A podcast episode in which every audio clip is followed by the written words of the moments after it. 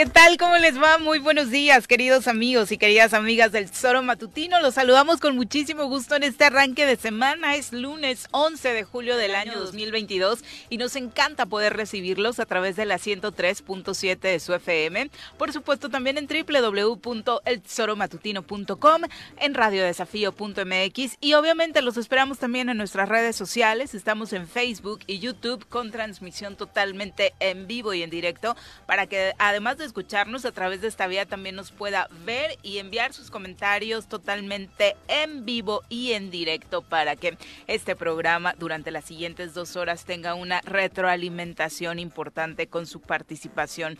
Muchas gracias por arrancar la semana con nosotros, una semana que por supuesto esperamos esté llena de cosas muy positivas para todos ustedes. Parece ser que para muchos pues así ya eh, pinta en esta entrada de las vacaciones que muchos ya están disfrutando, al menos en el ámbito académico. Muchos se sumarán esta semana seguramente y por supuesto también desearles parabienes a todos los que están terminando algún ciclo escolar junto, eh, justo en esta etapa, porque sabemos que bueno, por supuesto esos cambios siempre son muy importantes para nuestras vidas. Hablaremos hoy eh, de muchos temas tan fuerte está el contagio de COVID-19 en esta ya arranque de la quinta ola que en el Congreso del Estado de Morelos al momento se reportan tres casos positivos. El presidente de la mesa directiva, Francisco Sánchez, también el diputado Beto Sánchez y el diputado Agustín Alonso han reportado haber dado positivo este fin de semana y por lo tanto estarán eh, pues obviamente bajo este tema del confinamiento en tanto pasa el contagio.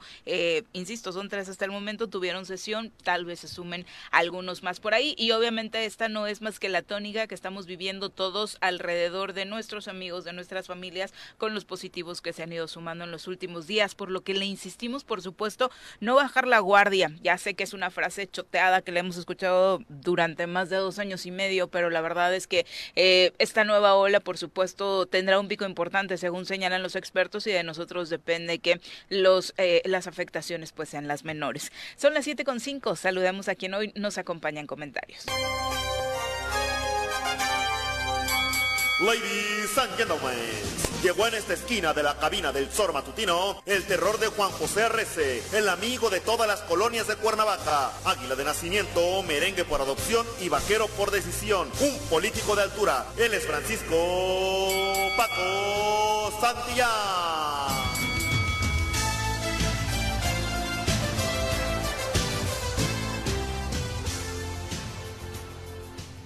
Paco, ¿cómo, te va? Muy buenos días. Hola, Viri, Bienvenido. ¿cómo, estás? Buen día. Muy bien, Qué muchas gusto saludarte gracias. a ti y a quienes nos escuchan. Igualmente. ¿Tú cómo vas en tu círculo con el tema de los contagios? Pues, ¿También a la alza? Como todo mundo, ¿no? Todos nuevamente tenemos a alguna persona que sabemos que está contagiada. ah, vi lo- Al menos una, ¿no? Al menos una. sí, sí. Vi el caso eh, desafortunado de los tres diputados. Les deseamos que se recuperen pronto. Ayer decía eso eh, eh, eh, en- con unos amigos que ahí en la junta política yo creo que se contagiaron parejo. Seguro. ¿no? Este, porque son además tres que son coordinadores. Ah, no, Beto no. Agustín tampoco. Tampoco tienes No, razón. no. Bueno. Yo creo que la sesión, ¿no? Sí, O sea, seguramente. Seguramente. Y sí, sí, definitivamente, aunque, aunque está mucho menor el impacto en la salud, porque yo recuerdo que cuando me dio COVID estuve como un mes fuera de toda circulación. Ahora más menos. Y, y al inicio muy mal, ¿no? No, muy mal, Ajá. me la pasé muy mal, pero eh, creo que ahorita con, ¿cómo se llama? Con una semanita Ujú. prácticamente eh, que arrancas y sales y gracias a Dios el índice de mortandad de, de, de esta de- a, a raíz de las vacunas y de una se- de que se ha aprendido a tratar es infinitamente menor al que llegamos a tener pero de todas formas hay que cuidarse porque está bien bien feo el, el tema este no ah también Jessica y, y, no Jessica y Mirel, a quien les enviamos por supuesto un abrazo, abrazo. muy fuerte, eh, quienes también desde la semana pasada parece que ya van eh, bastante mejor, pero todavía en confinamiento, ¿no? Para pues, resguardar a los suyos. Claro, claro, así tiene que ser. Y sí, sí, sí, habíamos este flexibilizado muchas de las medidas. Yo creo que es momento de retomarlas y de y de no, a mí también me cae como bomba el cubrebocas, no lo soporto ya. Y cada vez menos, ¿no? No, a mí te lo juro que al inicio no me molestaba, era un asunto normal que entendía, pero a estas alturas del partido la verdad es que ya, hay un hartazgo, sí. Sí, yo fui de los que llegué a decir que ya iba a usar cubrebocas toda mi vida, que eh, cómo no nos habíamos dado cuenta de esto antes. No, hombre, ahorita ya no lo soporto, ya eh, nada más ando viendo cuál es este el más ligerito, el que te deja respirar mejor. La verdad es que ya ya ya nos cansamos, pero pero pues no podemos soltarlo todavía. Exacto, y para todos los que por ahí andaban perdidos en fechas en torno a la vacunación, recordando que la semana pasada fue para los menores de 5 a 11 años, esta semana eh, se dará para los menores de 12 a 17 años, sobre todo para la población rezagada, porque ya hubo una primera etapa de esta segunda dosis.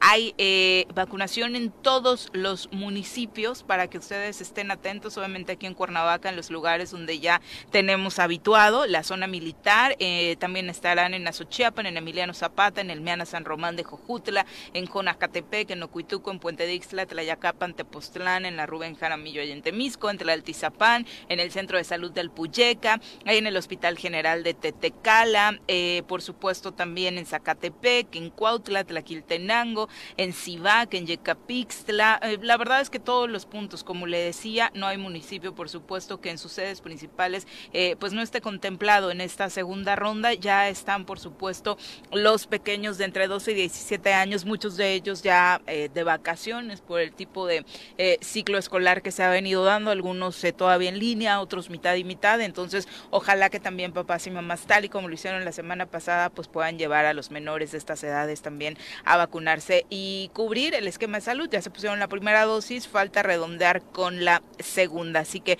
bueno, eso también es importante para tomar en cuenta y redondear, por supuesto, esta situación de eh, contención de la eh, pandemia. Eh, pues la gran noticia del fin de semana, la muerte de Luis Echeverría Álvarez, el expresidente de México, murió aquí en Cuernavaca a los 100 años de edad.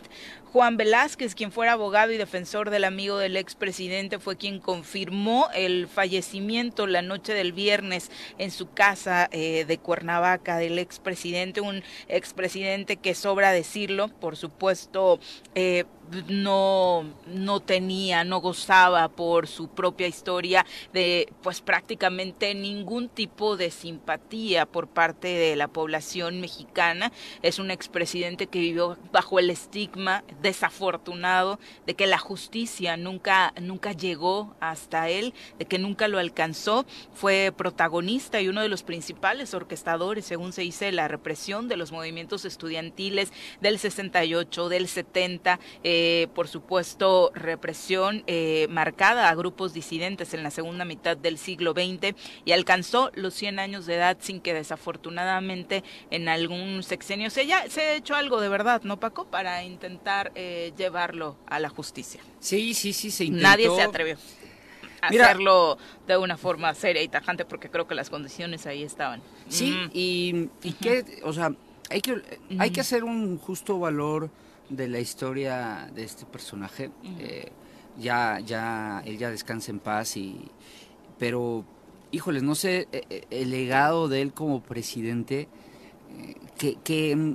que haya, que, cómo deja, cómo deja este, este legado, porque, mira, todos los que vivieron el movimiento del 68, por ejemplo, lo culpan a él de haber sido el que estaba detrás de todo, aunque el responsable directo del país era Díaz Ordaz. Él era el señalado directamente como el que tomó las decisiones más sangrientas, más sanguinarias en torno a los, a los muchachos. Del ataque aquel 2 de octubre, ¿no? Sí, yo recuerdo, todavía este Jorge Castañeda, hasta hace poco, no, no fue poco, lo leí cuando estaba yo creo que en la carrera, hizo un libro llamado La herencia, que, en donde entrevistaba a los entonces cuatro expresidentes de México que estaban con vida. En este caso, sin mal no recuerdo, era Luis Echeverría, José López Portillo vivía, Miguel de la Madrid, Carlos Salinas de Gortari y Ernesto Cedillo Cinco. Eh, sí, porque me parece que fue en el sexenio de Fox. Y ahí, ni, ni en ese momento, Echeverría pudo brindar un... Es un gran libro, eh, por cierto, quien pueda leerlo y si está todavía en circulación, léanlo. Yo no sé dónde lo dejé porque ahorita que me acuerdo no lo encuentro. Y Entre no, sus no, mudanzas. No, lo ubico, pero fue un gran libro y ni en ese momento Echeverría pudo o logró ni asumir su responsabilidad en los hechos del 68, pero tampoco dar una explicación congruente de qué había pasado. Ni quitársela, no, ni asumirla ni quitársela. Ni quitársela. Y sin olvidar, desde luego, que, que él es el responsable directo y la primera persona, el primer presidente de este país que cambia la política económica y donde se puede decir empieza el declive económico de México. Perdón ¿La mayor devaluación? La mayor, no, la mayor es con López Portillo, un sexenio después. Pero eh, sí empieza, eh, no, no olvides que eh, veníamos en una época, en, en, México se le conoció la, como desarrollo estabilizador a la época de Gustavo Díaz Ordaz, eh, perdón, de Ruiz Cortines y Adolfo López Mateo, si mal no recuerdo, pero acompañado también todavía con grandes temas que quedaron ahí con Díaz Ordaz de, de, bonanza económica, que llega Luis Echeverría y empiezan las grandes crisis de este país, son las primeras devaluaciones fuertes, las primeras tasas inflacionarias fuertes, y para muchos, entre ellos me, me, inscribo yo, que no vivimos esa etapa, pero sí nos gusta el tema de la historia de México. El, la presidencia de Echeverría marca el principio del declive de este país. Si bien el 68 lo adelanta un poquito, con, pero todavía era Díaz Ordaz, a mí me gusta mucho el tema económico, me clavo mucho en esa parte y creo que es ahí donde empiezan las grandes desgracias económicas de México o sea, los 70 marcados como una etapa oscura, ¿no? En general así se les recuerda. Sí, porque además después llega López Portillo, le termina de, dar al traste a la economía, esos dos sexenios son terribles en materia económica, y, y, luego surge lo que López Obrador llamará la etapa neoliberal, con Miguel de la Madrid, Carlos Salinas y este eh, Ernesto Cedillo, y bueno, ya no sé cómo le ponerle a la etapa de Fox y de Calderón, Peña y, evidentemente Andrés Manuel, ¿no? Bueno, Andrés Manuel se autodenominó 4T, pero... Pero estos dos sexenios, particularmente, Viri, si tú vas a la memoria colectiva de México, casi todo el mundo te va a decir. Los más oscuros. Los más oscuros. y, y, todos tenemos en la cabeza, bueno, yo a través de los libros, porque no, no había nacido casi, bueno, nací por ahí, pero no tenía noción.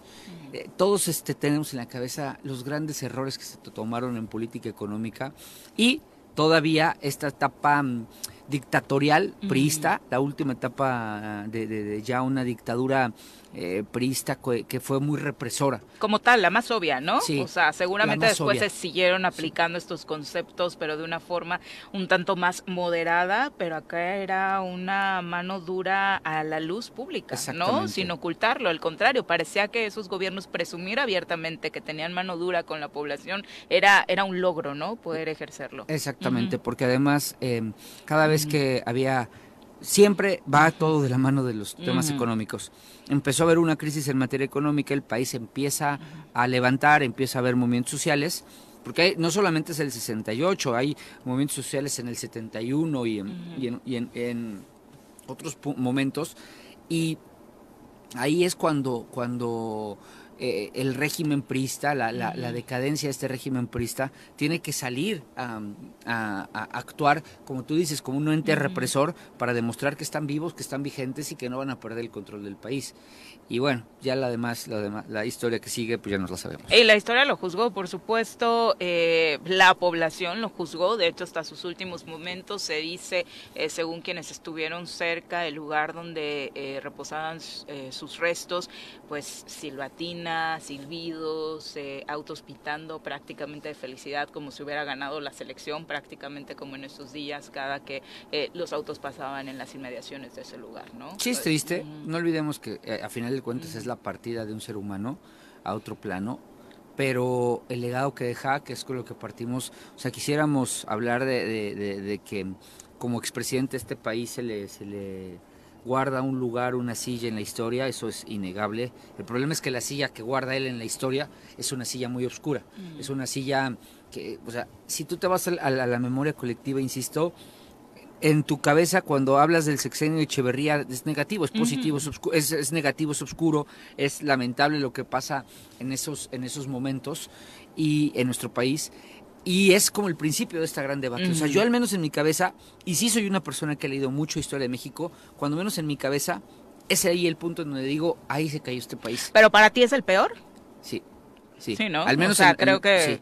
José López Portillo es terrible, terrible, terrible, terrible. Creo que eh, está muy, muy cerquita, pero yo lo juzgaría todavía un poco más porque es el momento, eh, eh, porque México venía bien, México no venía mal en materia económica. El 68 sí es un, es un problema social muy fuerte que altera la conciencia social de México. Las Olimpiadas... Este, que nos ponen el ojo del huracán a nivel mundial. Exactamente. Pero si Díaz Ordaz hubiera tenido eh, más determinación, más templanza para validar a otro, porque, porque aquí esa época eh, es similar a la que vivimos hoy. ¿eh? Era su tapado. El dedito mágico es el que decidía quién, quién iba a ser. No pasó eso en la época de Fox, no pudo poner a Calderón. Fox tampoco. A, Exacto. A Fox no, Fox no se puso solo, le ganó al régimen priista y, Peña, Peña pues le ganó al régimen calderonista, ¿no? Bueno, al régimen panista. A los, bueno, a los dos años, dos sexenios, porque no se puede llamar eso régimen.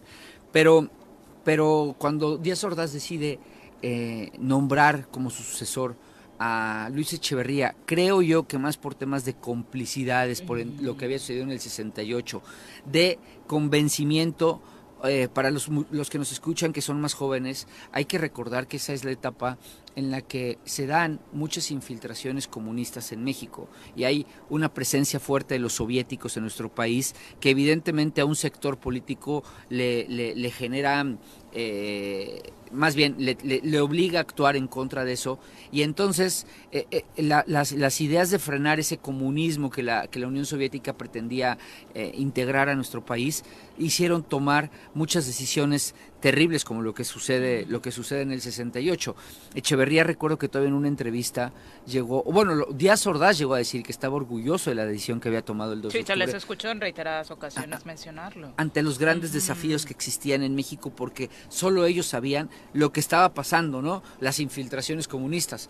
Y yo y, yo creo que Echeverría convence a Díaz Ordaz de que bajo esa lógica él es el único capaz de frenar esto por eso lo determina su sucesor, pero es... Sí, que recordemos que era el secretario de Gobernación en ese entonces, para los que no tienen tan claro, en ese momento, en el sexenio de Díaz Ordaz, en el 68, pues justo Echeverría era el secretario de Gobernación, e incluso hay eh, por ahí pues documentación que probaría que trabajaba en ese momento también para la CIA, ¿no? Hay, hay, hay, muchos temas de esos eh, que, que, habrá, que, yo creo que ahora que él ha, fallecido empezarán a salir a la luz y, se podrá tener una mejor imagen de ese periodo.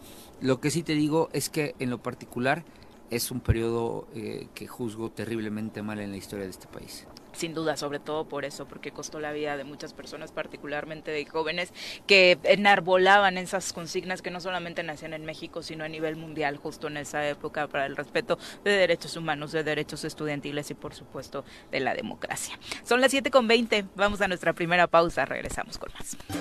7.26 de la mañana, gracias por continuar con nosotros. Un abrazo, Virginia Colchado, Richard Posas, Mark Carmona, Chacho Matar, querido Chacho, un abrazo, muchas gracias por acompañarnos. Eh, bueno, antes de pasar a las nacionales, ¿qué te pareció, Paco, esta última sesión del Congreso del Estado, ya que estábamos en ese punto, pero abocados al tema de los eh, contagios? Desafortunadamente, pues al parecer no van a salir los temas que estaban ahí pendientes, ¿no? Al menos este que llamaba, dentro de todos los nombramientos, un poquito más la atención, que es el Instituto de la Mujer, porque para empezar es el que lleva más tiempo eh, pendiente. Y por otro lado, pues por toda la turbulencia que causó, ¿no? En torno a las eh, participantes, en torno a lo que se movió sobre quienes eh, estaban cabildeando, bueno, hasta correos falsos por ahí se filtraron y demás, un asunto complejo que desafortunadamente no logró destrabarse. Insisto que sus consentidos de esta legislatura no, no, no avanzan. Em, a mí no me gustó el nivel de debate. Yo, yo... ¿De esta última sesión? Sí. Mm. ¿no? ¿Por? porque no es gritar por gritar, no es nada más eh, eh, eh, pararte y, gritar gritar padre y por un lado ofender a las diputadas que, que, estaban proponiendo la del Instituto de la Mujer y exigiendo transparencia en temas de manejo de, del dinero del sector salud. No, no, no, no me gustó. Eso, eso es la forma. Ahora, el fondo, desde luego, váyanse despidiendo de, de los nombramientos. No va a haber...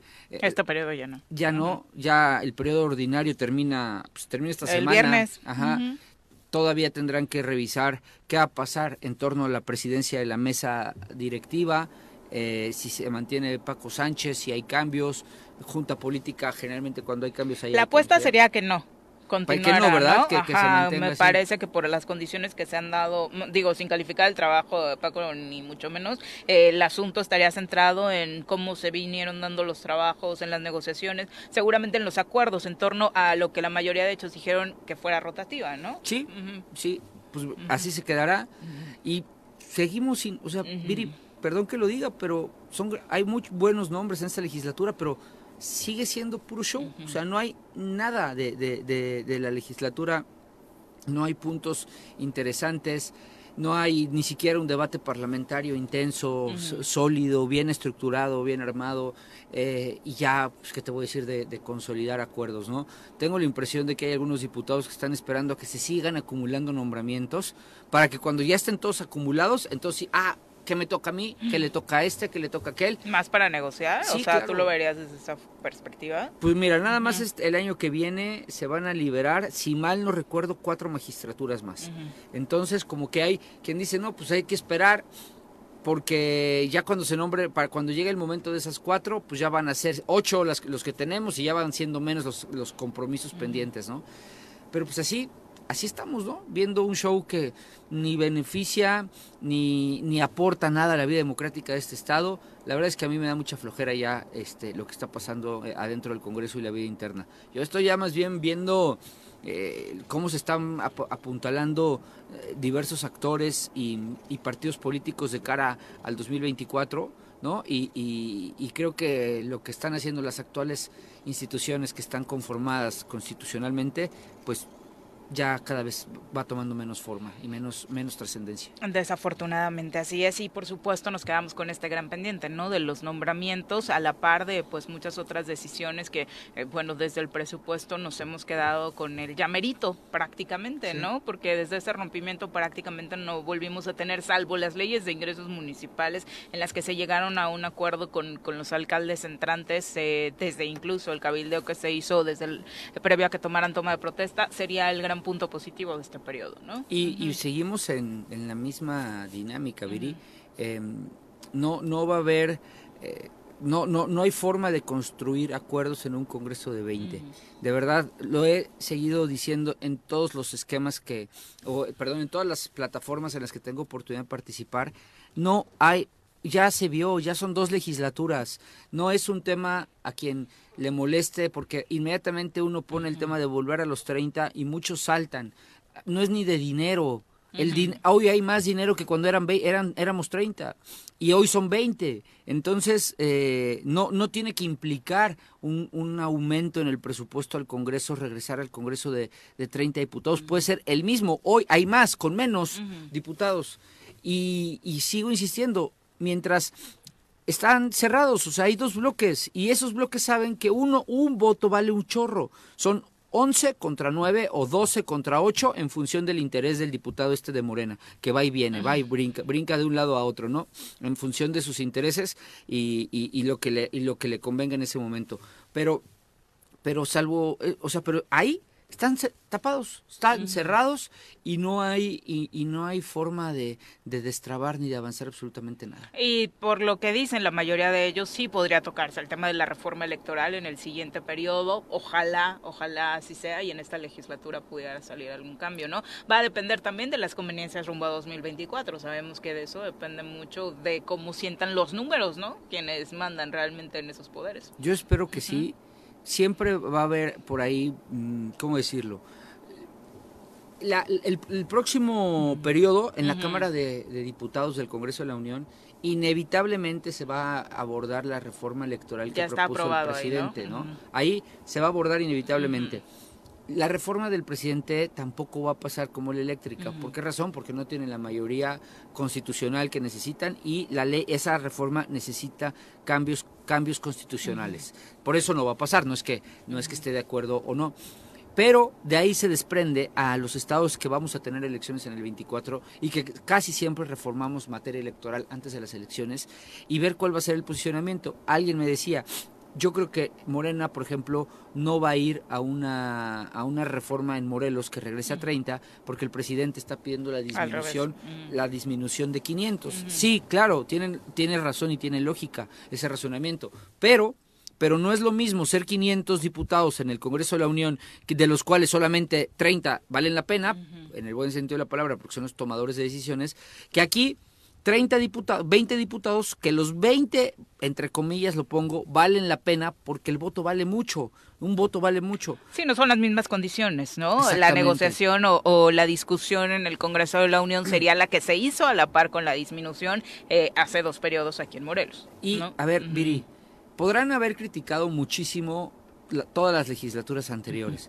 Podrán señalársele 50 mil cosas a, a los diputados y a las legislaturas pero no llegabas a este extremo de no poder ni sesionar.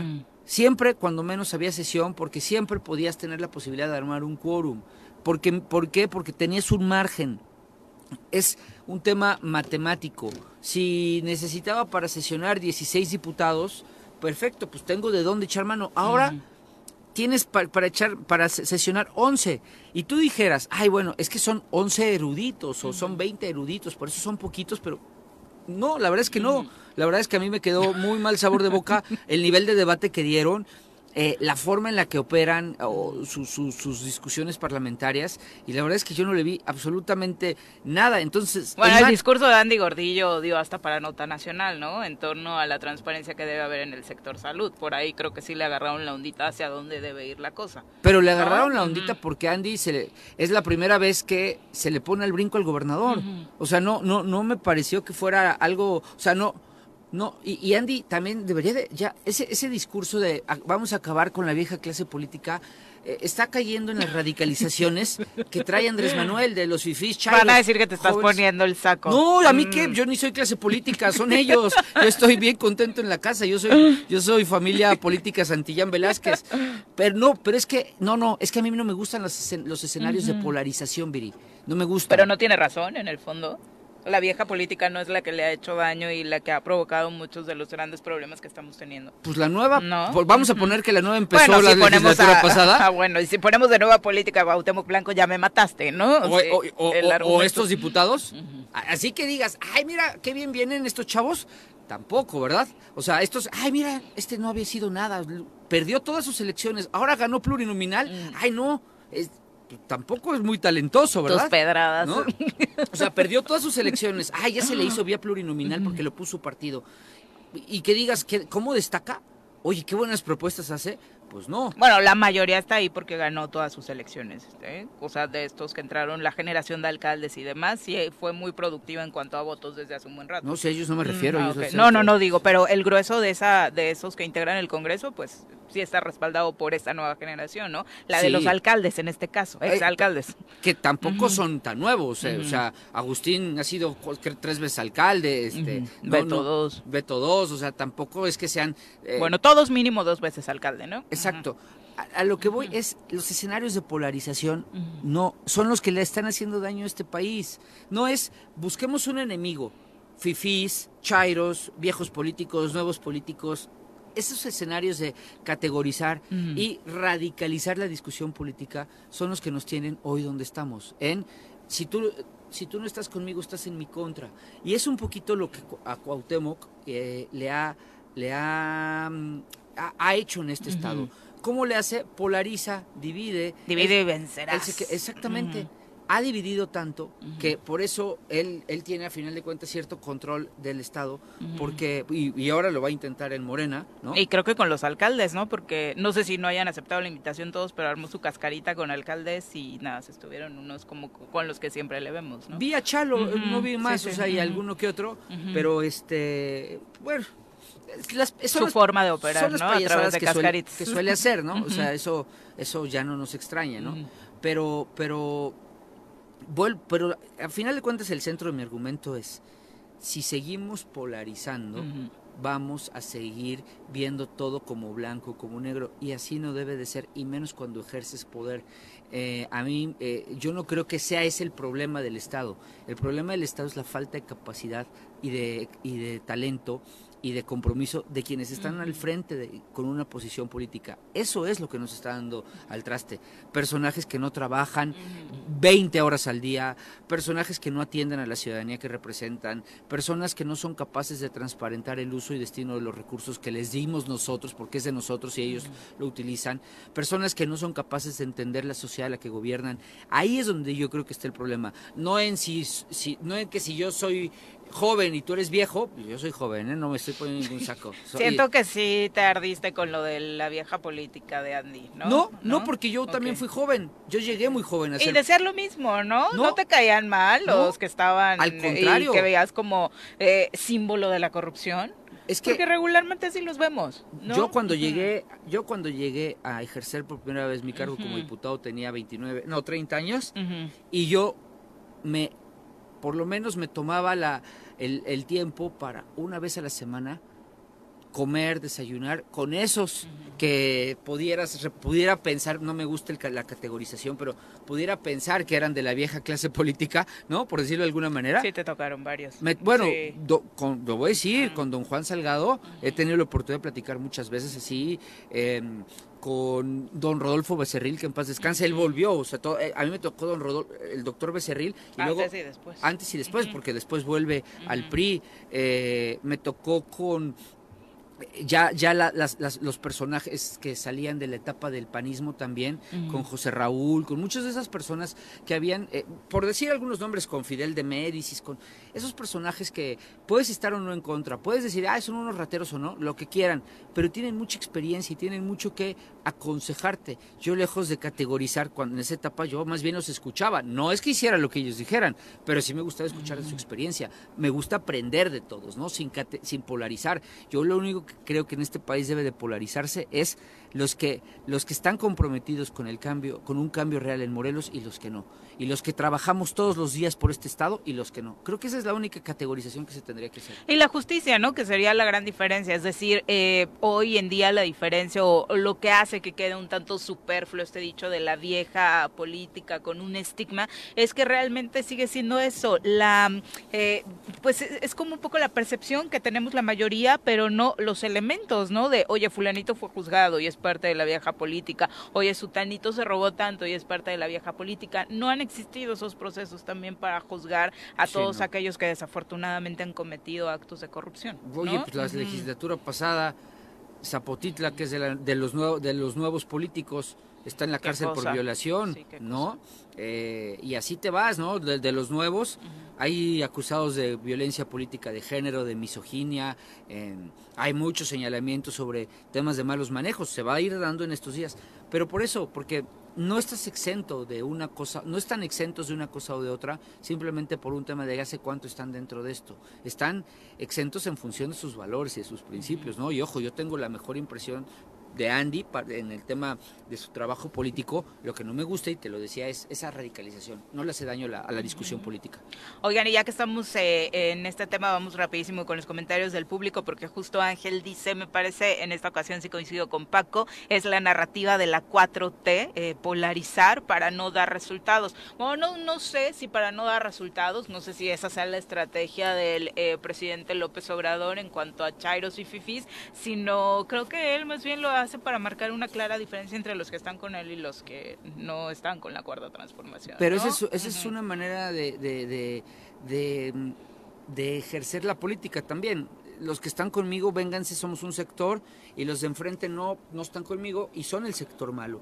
Y no es así. Hay buenos personajes en la 4T como hay malos, y como hay buenos personajes en la vieja clase política como hay malos, y como hay buenos en la nueva clase política como hay malos. E insisto, la diferencia sería realmente tener elementos donde podamos decir que sería lo mejor para la población, a este ya lo juzgamos, ¿no? Por este acto de corrupción, eso sería eh, maravilloso. Eh, Rafa Vega Chavaje, un abrazo, muchas gracias. Paco Carzu eh, nos desea un gran inicio de semana desde la zona sur, muchas gracias. Adriana Gutiérrez, que qué ha pasado con este socavón en Teopanzolco. Afortunadamente ya fue atendido, está cerrada la zona, eh, está eh, trabajándose ya el tema de la rehabilitación. Me parece que este fin de semana la lluvia complicó que se pudiera llevar a cabo justo el trabajo oportuno o el, el meramente inicial para poder cerrarlo, pero qué miedo, ¿no? Ver las imágenes y saber que en cualquier momento alguien pudo haber tenido una verdadera tragedia ahí. No, pues te voy a contar, el sábado, justo enfrente es eh, el lugar en donde Mari, mi esposa, va a arreglarse el cabello, enfrentitito. Ah, son buenísimos. Sí, Este, y, entonces nos fuimos a la Ciudad de México. Yo venía con mis dos bebés, con Mari, y de repente ella pues viene atrás con los bebés y le digo, ¿qué onda con este socavón? No manches, ¿ya viste? y, y, se lo dije porque sé que ella frecuenta esa zona. Me dice, sí, yo caí ya dos veces ahí. Pero era un todo apenas empezaba, pero ya se veía el socavoncito. sí. Y le dije, no, no manches, bebé, ten cuidado, esto está peligrosísimo. A, las cuatro horas ya estábamos en, Ciudad de México en un evento, ahí estaba ya completamente hundido y ya habían cerrado, ya se había hecho todo esto que, vimos. Pero lo cuento la narrativa personal porque cómo, cómo nos puede pasar o cómo todos lo vivimos, ¿no? Eh, y, y, y si vamos, o sea, yo sé que lo, lo, cerraron, cerraron el paso, pero ¿qué está pasando? Que, que aparecen esas cosas en esta ciudad, hombre. ¿Qué hay abajo de esta ciudad? Sí, sí, desafortunadamente. Y el reemblandecimiento, ¿no? Que sufre la ciudad en temporada de lluvias que nos lleva a exhibir realmente todo lo que está en pésimas condiciones. Estamos acostumbrados de pronto a la temporada de lluvias, empiezan a salir los baches. Desafortunadamente ahora pues está yendo más allá. Un gran trabajo el que tiene eh, José Luis en el tema de la atención en cuanto a obra pública, bacheo y demás con la ciudad, porque no, no es un asunto menor, ¿no? Las condiciones en las que heredó, por supuesto, Cuernavaca, hablando de pues el mal trabajo que se ha hecho durante administraciones, incluso eh, si no mal recuerdo, pues justo por esas zonas, tal vez no hasta allá, pero sí te pasó algo, tu amigo Fidel Jiménez estuvo por ahí también haciendo trabajos, ¿no? Cuando quería ser eh, candidato a la alcaldía de Cuernavaca tratando de ganar adeptos y mira, la ciudad sigue básicamente igual, ¿no? A pesar de estos intentos que de pronto son bastante superfluos, ¿no? No, bueno, a ver, Teopanzolco, San Diego y Río Mayo y Diana son las avenidas más repavimentadas de la historia de este país. Tiro por viaje, ¿no? Tiro por viaje las repavimentan para que las veamos nosotros. Ay, mira qué, cómo trabajan, porque son las, las calles para ellos Más, transitadas o más visibilizadas, ¿no? Por decirlo de alguna manera. Pero yo ya vi en Diana, porque por ahí vivía anteriormente, yo ya vi en Diana cómo ese bacheo se levantó. Rápidamente fueron a atenderlo para que no hubiera señalamientos a la administración porque lo hizo Cuauhtémoc Blanco. O sea, porque el que hace es Cuauhtémoc Blanco esa, esa obra. Teopanzolco no está así que digas que, qué bonito se ve eh, después de haber estado repavimentado, ¿no? Entonces, eh, sí, sí, sí, tienen hay un tema que ojalá logren sacar adelante. afortunadamente, insisto, esto no pasó a mayores, tanto Zapac, porque bueno, al final lo que se hizo fue que se trató de una fuga mal atendida, ¿no? Eh, al momento lo que estaba anunciando el Ayuntamiento de Cuernavaca es que sí lograron ayer concluir los trabajos de reparación de este pavimento dañado a causa del socavón en Avenida Topanzolco y que a estas alturas del partido la circulación ya se encuentra abierta. Entonces, eh, bueno, al final sí ayer lograron terminar con estos trabajos. Ojalá que sea para bien y realmente haya quedado pues al 100% la obra para no poner en riesgo a nadie. Son las 7.46, vamos a pausa, regresamos con más. 7 con 51 de la mañana, gracias por continuar con nosotros. Vámonos directito al reporte vial. Ya nos acompaña a través de la línea telefónica el comandante Eric López. Comandante, ¿cómo te va? Muy buenos días. Hola, ¿qué tal? Muy buenos días, Jenny. Así es, tenemos algo de afluencia vehicular hoy en lunes. En este momento, sobre Avenida Morelos Sur, tenemos ligera carga a la altura de Chipitlán, lo que entra del Paso Express hacia Avenida Morelos. Y en cuanto a Las Palmas, lo tenemos totalmente libre, de, sin problemas de circulación, aplicado el operativo vial de igual manera. En Boulevard Juárez, totalmente libre, es el primer cuadro de la ciudad. Y sobre Avenida Morelos, únicamente con ligera carga en Morelos de Gollado. Más adelante sobre el Calvario lo tenemos sin problemas de circulación. Avenida Zapata únicamente ligera carga en Glorieta Tlaltenango, lo que baja de Calzada de los Reyes. Avenida Zapata Norte sin problemas hasta el momento. Heroico Colegio Militar únicamente de lo que entra el Paso Expresa Paloma de la Paz con ligera carga vehicular y lo que va hacia Buenavista. Domingo 10 Vicente Guerrero sin problemas de circulación, así como Avenida Río Mayo lo tenemos totalmente fluido y Avenida Diana únicamente con ligera carga, lo que entra de Tulipán Hawaiano hacia Diana con carga vehicular Boulevard con un agua Tizoc lo tenemos sin problemas de circulación Pemex con bastante afluencia vehicular, de igual manera sobre Plan de Ayala y calle central con ligero retraso hasta guarderías del IMSS. La Luna, Coronel Omada y Juan Dubernard sobre Plan de Ayala hasta el Vergel, lo tenemos totalmente fluido y aplicado el operativo bien. Y sobre el mercado Adolfo López Mateos únicamente con ligera carga en el área de carga y descarga. En el centro de la ciudad, el primer cuadro lo tenemos totalmente sin problemas de circulación. Y en cuanto a Avenida Palmira, tenemos ligera carga únicamente lo que llega hasta eh, el Paso Express y hasta Humboldt. No tenemos en el primer cuadro ni en la ciudad manifestaciones afortunadamente, tampoco cierres, pero vamos a estar muy al pendiente de la realidad. Oye, teníamos la duda, comandante, en torno a este socavón que se generó en Avenida Topanzolco. El ayuntamiento anunció que ya estaban eh, los trabajos listos para poder rehabilitar esa vialidad. ¿Es así? ¿Ya se puede circular por esa zona? Así es, está rehabilitado, pero todavía están terminando algunos algunos labores. Okay. están reparando y yo creo que en unos creo que en unos momentos más ya va a estar habilitado con normalidad. Ah, perfecto. Pues muchas gracias por la información. Muy buenos días. Claro que sí, excelente lunes. Igualmente, un abrazo. Eh, pues, pues ahora sí, si quieren, vamos a eh, un repaso, bueno, antes de las nacionales, rapidito, dice Jorge Armando eh, Arroyo, dense una vuelta por Twitter, lean la sarta de majaderías, clasismo y racismo de los odiadores de AMLO. La oposición es que es la que rebajó el nivel de debate. Los pro AMLO se engancharon y así hasta la fecha, pero tampoco están libres eh, los otros de este tema de la No, pues claro que no, eso dijimos. Eso dijimos, no, no es un tema de, de que si AMLO es el único que lo ha hecho, no, no, no, no, creo que hoy se les hace, es que mira, se compraron sin conocer a fondo, muy fácil, una máxima de la comunicación política que te lo dan en cualquier curso que te dice, tú ubica o pon un objetivo contra el que vas a combatir. Y ese lo vas a convertir en tu story, storytelling o en tu, en tu storytelling, storytelling eh, lo vas a convertir en el malo de la película, ¿no? Y eso, eso es contra lo que vas a luchar. Y eso, pero eso es polarizar. Claro, eh, ya cuando estás ahí debes de ser un poco más sensato e inteligente para sobrellevar esas cosas, ¿no? Exacto. Eh, también nos dice Alex Gutiérrez a través de eh, Facebook, nueva política, radicalización o polarización. Ya acepten los viejos políticos que la nueva política es el resultado de su vieja política.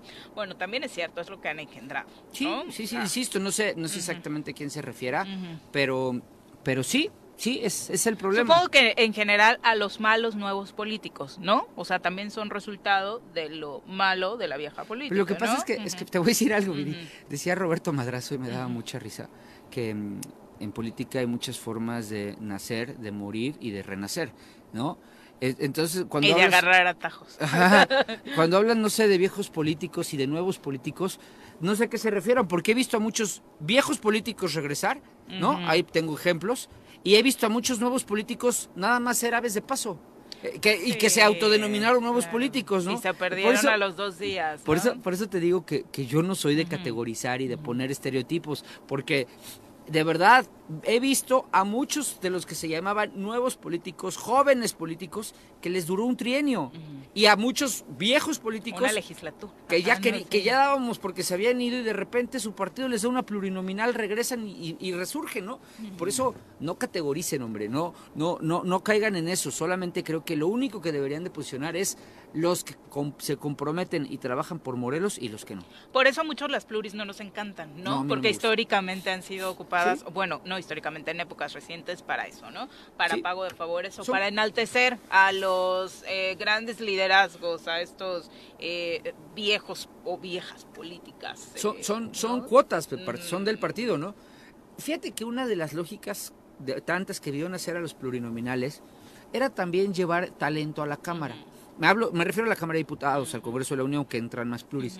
Porque decían, por ejemplo, eh, hay personajes muy pensantes, eh, eh, con gran capacidad y técnica legislativa, que pueden aportar mucho en el debate legislativo, pero que no ganarían una elección. Que no son populares. Exacto. A ese nivel, ¿no? Y ahí, ahí era uno de los objetivos de tantos que tuvo la creación de los diputados plurinominales.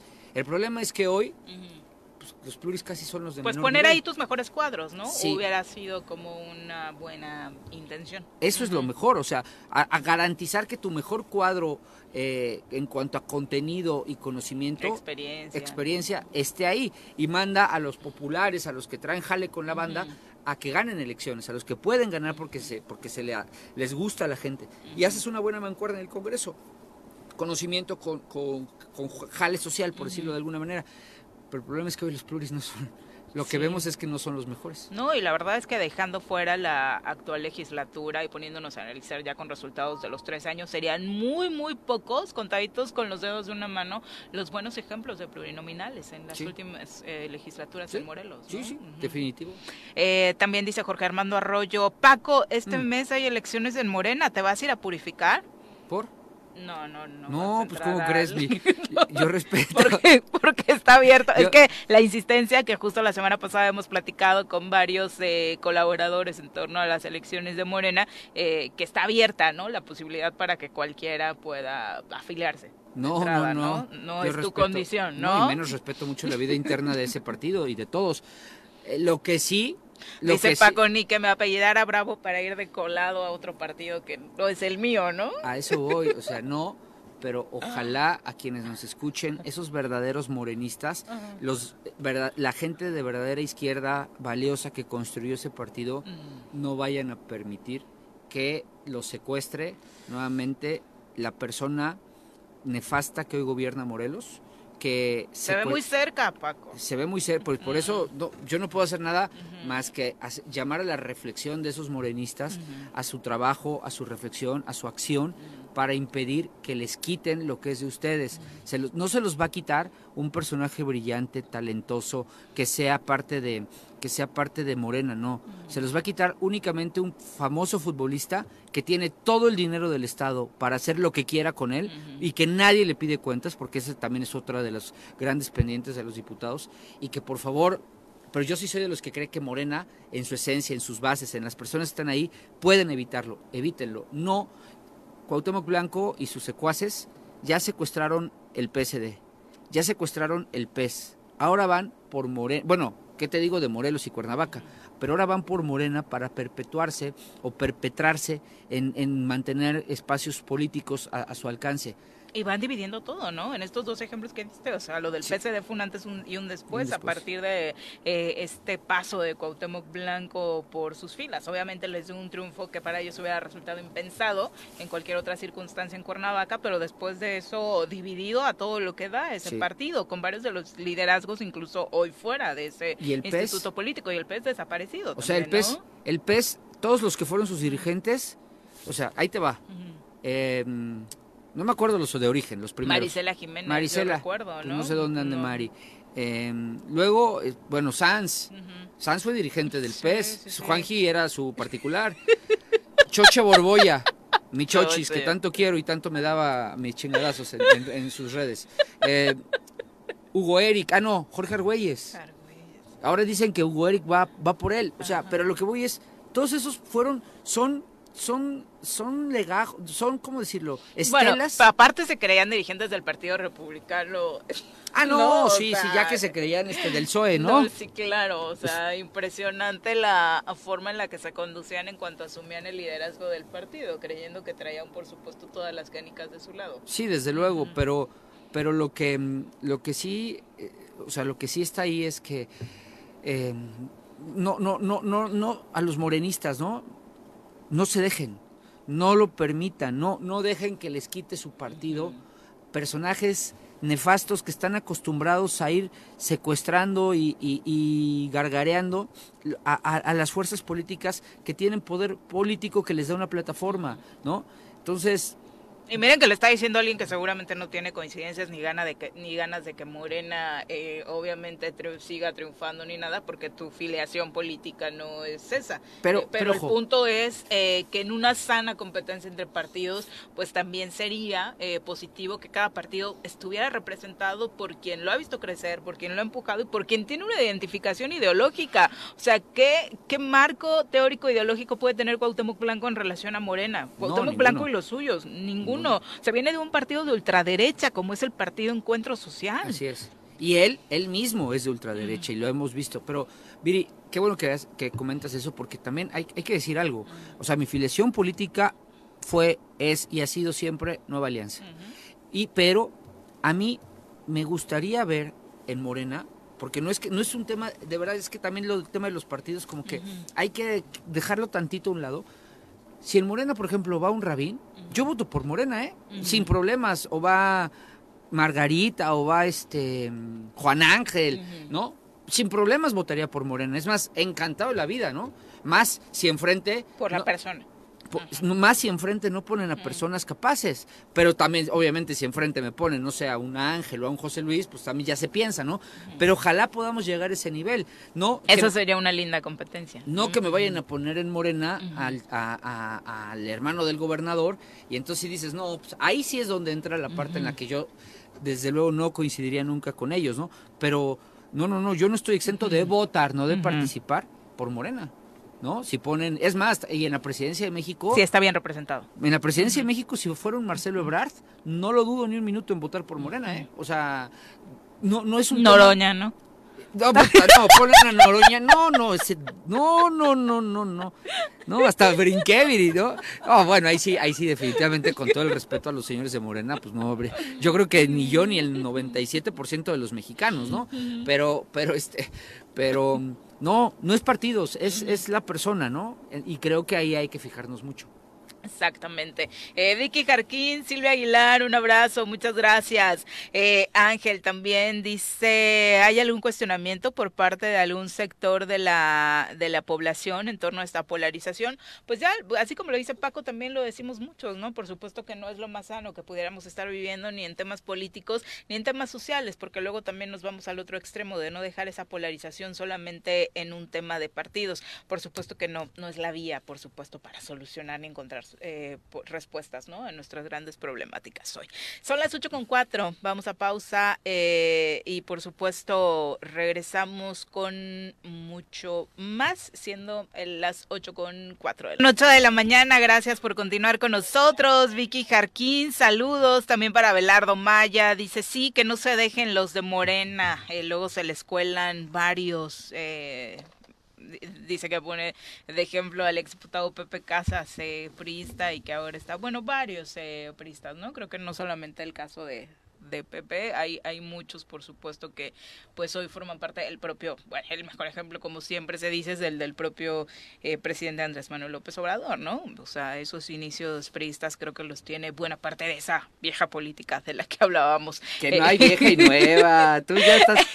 Tlatenchi, eh, saludos. Eh, sí, siento que por eso no te gusta, dicen algunos por acá, que porque te identificas con la vieja política. Pues si tuvieras, si tuvieras similitudes, estás más cercano de ideológicamente, para que no te sientas de la vieja política, de sus conceptos ideológicos y demás, que de la nueva. No, hombre, ves que no sé ni cuál sea la vieja ni cuál sea la nueva. lo que, Hay que definirla, lo que sí creo, características. Lo que sí creo es que eh, yo he ganado elecciones hace no mucho, he perdido elecciones hace ya más tiempo, he estado en diferentes puestos, tengo experiencia y me gusta y si de los nuevos es el contacto social, me encanta, me fascina salir de colonias. Y a ver, a ver si la diputada Andrea Gordillo nos acepta una visita a cabina el próximo lunes para que por acá con Paco le pongamos características a la nueva política y a la vieja política. Hagamos una ya tengamos como súper claro eh, por dónde va el tema. Son las ocho con nueve, vámonos al reporte del clima. Saludamos con muchísimo gusto a Nuri Pavón. El reporte del clima semanal con Nuri Pavón.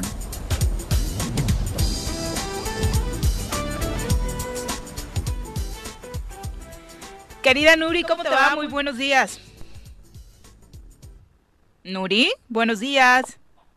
Hola, buenos días Viridiana, un gusto saludarte. Buen día también para Paco y por supuesto el auditorio, deseándoles un excelente inicio de semana.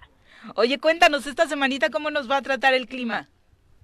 Sí, pues para empezar el día de hoy ya estamos teniendo lo que es precipitación en este momento en algunos puntos de, del estado estamos teniendo en lo que es eh, en la zona de Jutepec, estamos teniendo condiciones de precipitaciones.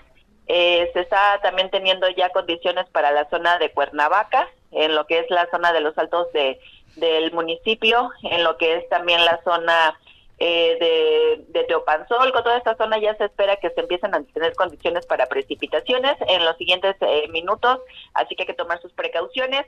Eh, esta nubosidad se espera se empiece a disipar en el transcurso de lo que sería una hora, no se espera que se permanezca en gran parte de lo que es la mañana, vamos a tener la disipación, por lo tanto vamos a tener también la recuperación de las temperaturas máximas.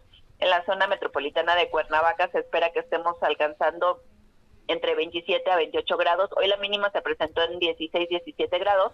Eh, vamos a tener en lo que es la zona de los Altos de Morelos, Huitzilac, mínimas de 9 con máximas de 23. En lo que es la zona del oriente para Cuautla, amaneciendo a 16 con máximas de 29. Y en la zona sur, Cojutla, temperaturas de 20 con máximas de 35 grados centígrados. En lo que sería la semana, vamos a tener condiciones para lluvias en lo que es el día eh, prácticamente todos los días de lluvias con chubascos. Vamos a estar teniendo de 5 a 25 milímetros y hoy, para amanecer de hoy para mañana, vamos a tener condiciones de puntuales de 25 a 50. Entonces, en lo que es la semana, hoy es cuando vamos a estar esperando eh, la intensidad más fuerte en lluvias. Esto en lo que es el transcurso este de la noche a la madrugada, acompañadas de tormenta eléctrica, probabilidad de caída de granizo y hoy incremento de viento con rachas de 20 a 25 kilómetros por hora y este se espera que sea con dirección dominante del sur. Oye, justo estás dando el reporte del clima y acabo de sorprenderme porque me reporta producción que está lloviendo en las inmediaciones de nuestra oficina y no me había dado cuenta. O sea, tu reporte no pudo ser más exacto, Nuri. Así es, ahorita en lo que es el, radar eh, se detectan las condiciones de precipitaciones en esta zona de, de Cuernavaca están siendo muy puntual en Cuernavaca, estamos teniendo en lo que es Jutepec, en la zona de Tepoztlán, también en lo que es la zona de Totolapan, Tlayacapan, eh, y se está aproximando ya lo que sería la zona de la 3 de mayo. Ya estamos teniendo también condiciones para que se empiecen a tener precipitaciones en esta zona. Eh, y esta, repito, esperemos se empiece a disipar en lo que es el transcurso de una hora el, lo que es el modelo no ve mucha nubosidad ya a partir de las 9, 10 de la mañana, ya no ve tanta nubosidad como la que se está presentando en este momento. ¿Qué tal? Hasta por, Colonia el reporte de Nuri ya va para la 3 de mayo, así que no pueden tener datos más exactos que con nosotros a través de eh, este reporte del clima. Oye, por ahí un amigo va rumbo a Puebla, ¿qué clima le va a tocar? En la zona de Puebla también tenemos eh, condiciones de algunas precipitaciones. Estamos eh, teniendo lo que es ahorita un canal de baja presión en lo que es el centro del país y es lo que nos estaría ocasionando, lo que nos está ocasionando estas condiciones. Ahorita en el trayecto va hacia lo que es eh, Cuautla y todo, toda esta parte es lo que lo que atraviesa. O sea, le va a tocar lluviecita. Ah, tenemos condiciones aquí de algunas condiciones para precipitaciones en lo que es, a ver, vamos a ver la actualización. Ahorita ya nada más estamos teniendo en los municipios que, que mencioné para la zona de Cuauhtémoc y esto ya no se están teniendo condiciones de lluvia. Ah, ¿qué tal? Eh, vamos a tener eh, baja probabilidad de lluvias en esta zona, sin embargo sí mucha nubosidad para la zona oriente y en lo que es la zona de Puebla sí se están esperando condiciones de lluvia, sin embargo de menor intensidad con respecto a lo que es Morelos. Perfecto, Nuri. Pues muchas gracias, también para quienes nos escuchan en este estado vecino que sabemos tenemos también buena parte de radio escuchas. ¿Dónde podemos seguir al momento de los pronósticos, Nuri? Cuéntanos. No te alcancé a escuchar. ¿Las redes sociales para seguir los pronósticos? Ah, sí, claro, esto por medio de Twitter, esto en arroba con agua OCB, donde tenemos la actualización del pronóstico del día. Muchas gracias, Nuri, muy buenos días. Saludos, saludos, buen día a todos. Buen día. Para los comentarios en torno a la vieja y a la nueva política. Jorge Armando Arroyo, ay, qué comentario te pasaste ahora sí con todos mis cuates. Pero bueno, lo voy a leer porque aquí leemos todos los comentarios de los radioescuchas. Dice Los Santillán los Jordis, las Mireles, los Adames, los Yañez con sus ocurrencias, la propia Andy Gordillo, nacieron todos siendo bebesaurios. Claro que son parte de la vieja clase política, pero bueno, y, la Mirel que tiene que ver ahí, ella como que no entra en ese. a mí sí me da orgullo estar en el grupo de los Mireles, de los algún Adame. Te faltaron los Mit. De Andy, pero. Pero. Los Yañez no, son tus cuates, ¿no? Que bajo nivel de este muchacho, de como, quien sea, por ponernos a los Yañez en esa lista.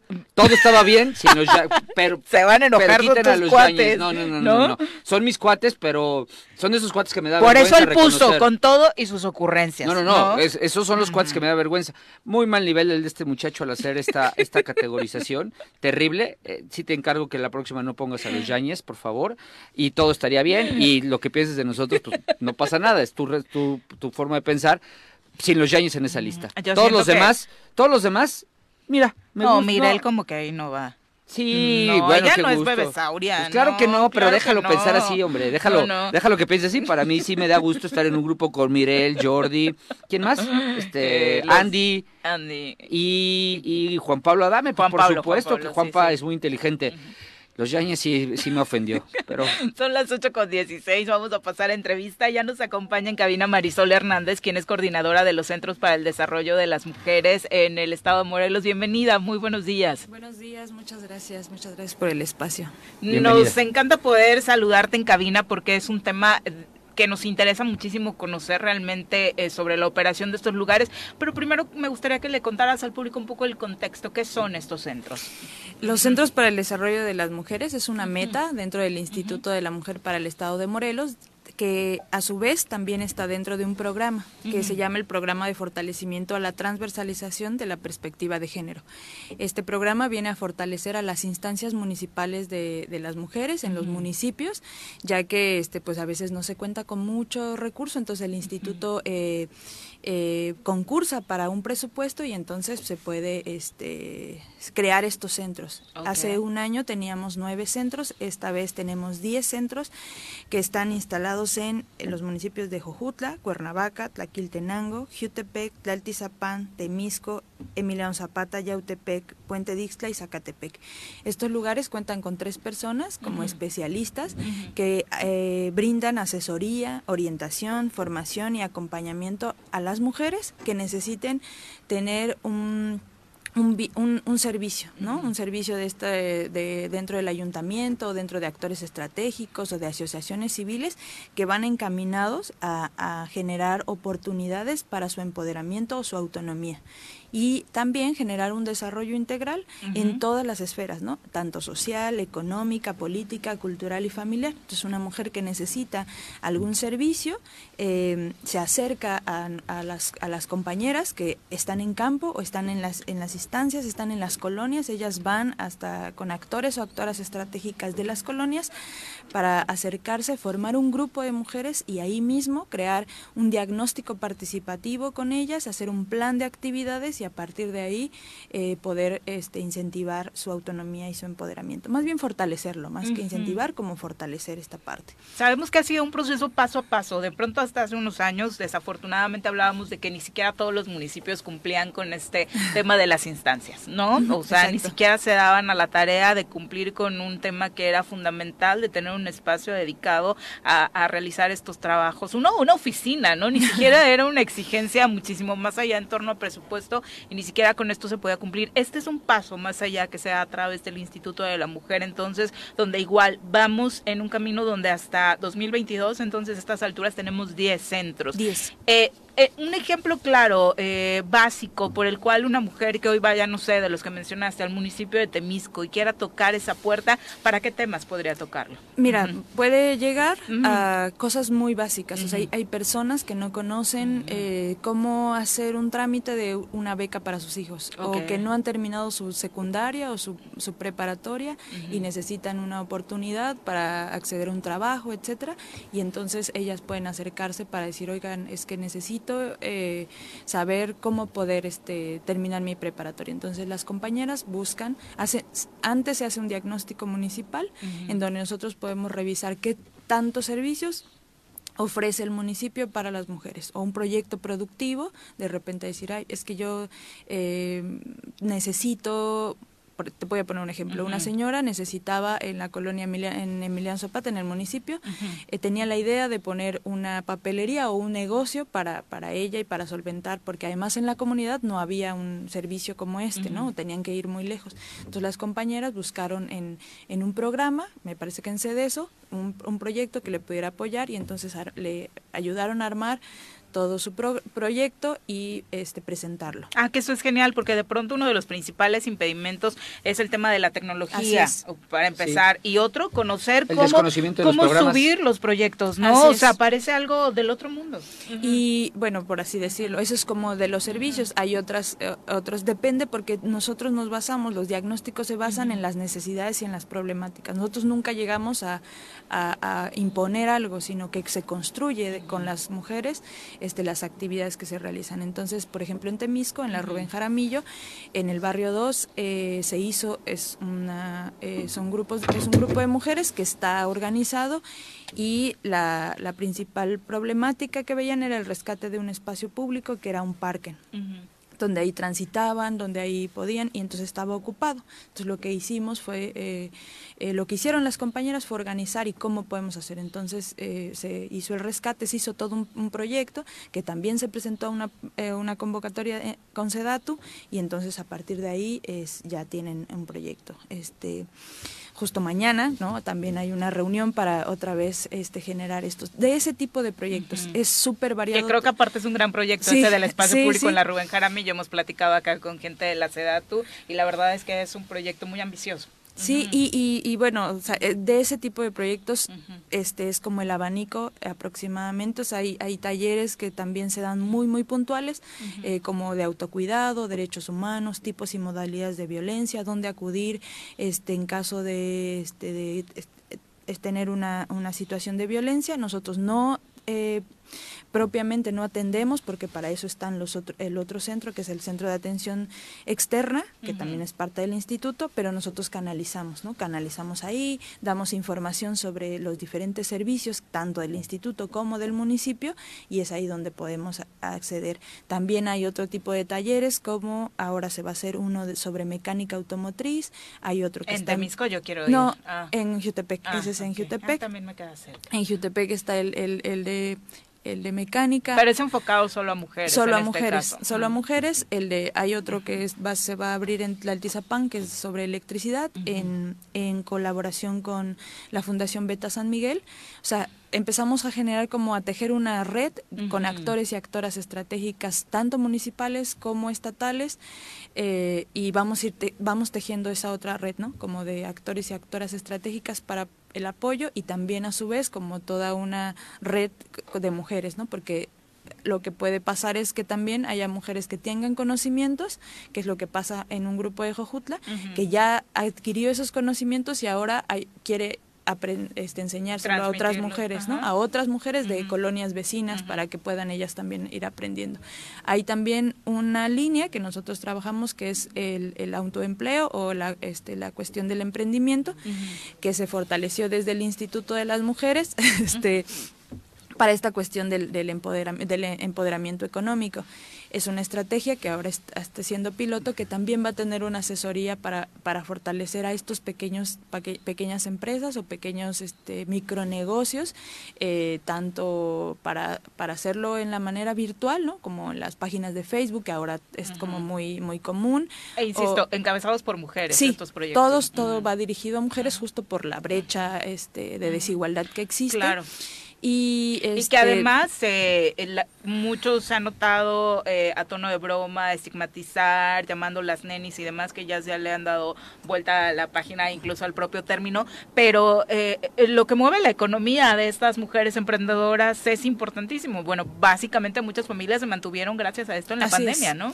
Así es, justo el instituto eso visibilizó y entonces por eso arma una estrategia que ahora está ya está siendo este, implementada por parte de los centros para Físicamente, ¿dónde están? ¿Dentro del propio ayuntamiento? Eh, ¿Cómo los ubica la gente que quiera encontrar estos centros en estos 10 municipios este, Por dos maneras, eh, bueno, hasta por tres. Este, estamos dentro de un espacio, regularmente estamos cerca de la instancia de la mujer. En, el, en la página del instituto pueden encontrar nuestro directorio con nuestra dirección eh, mm, o también en la página de Facebook del instituto o también este vía Facebook puedes mandar un mensajito ahí, o sea, puedes encontrarnos así CDM y el municipio. Así de, de, fácil, CDM Jojutla, CDM Cuernavaca y así nos encuentras en, en las redes sociales manda su mensaje y ahí o también ahí puedes encontrar la dirección y el teléfono en las en esas páginas de Facebook que es casi por la, la vía más fácil. La vía más fácil, sí, la vía en donde nosotros hemos encontrado más posibilidades de comunicarnos con las,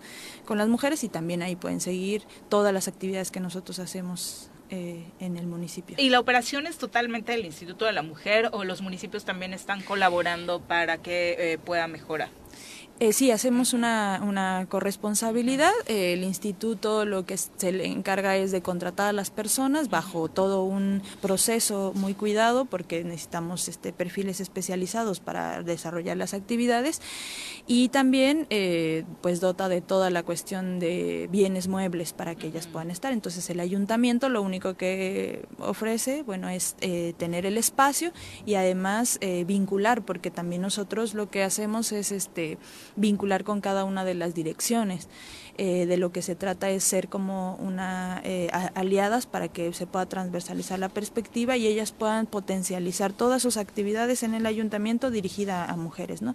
Entonces de repente podemos tener eh, estas vinculaciones con las direcciones, con las regidurías, para que puedan llegar más servicios a las mujeres de su municipio.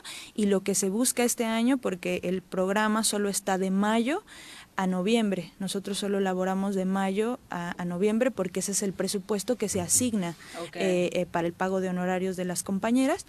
Este, un presupuesto estatal. Un presupuesto o los recursos son federales. Son federal y este y entonces solamente ese ese periodo nosotros laboramos. Entonces lo que se busca es que a partir de, diciembre, enero, todos los meses en que no está corriendo el programa, el ayuntamiento pueda tener cierta corresponsabilidad para pagar esos honorarios y las compañeras puedan seguir. Eh, se ha eh, logrado en algunos, hace, hace varios años, este, este, el año pasado se logró en Puente Dixla, ella, eh, la, la, presidenta puso los honorarios de las compañeras y siguió el programa. Eso lo que permite es dar seguimiento y fortalecimiento a todas las redes de mujeres que existen o que, les vamos dando seguimiento. Nosotros no dejamos sueltas ¿no? esas, esas, esos esos grupos, sino que les vamos dando seguimiento. Tanto es eh, el seguimiento que se le da, eh, tanto para nosotros como para los grupos, que a un mes de que nosotros ya este, hemos estado laborando, hemos tenido contacto con 50 grupos de mujeres en todos estos municipios, ¿no? Y, vamos eh, incrementando. Y eh, hace un año no, no podíamos lograr esto. O sea, esa, es, esa es la importancia del seguimiento, tanto de las personas profesionistas que están dentro del programa, como de las actividades para poder desarrollar. ¿no? Pues es extraordinario, porque de pronto creo que difundimos mucho por obvias razones el tema del contacto con el Instituto de la Mujer para tratar temas relacionados con violencia de género y hay muchos otros temas que pueden ser preventivos, ¿no, Paco? Que se tienen, son pasos que se tienen que dar antes. Sí, es que pareciera que, o lo que las noticias que muchas veces damos es, bueno, ¿y qué están haciendo en temas de atención psicológica a la mujer maltratada? ¿Qué se hacen cuando una mujer es violentada, etcétera?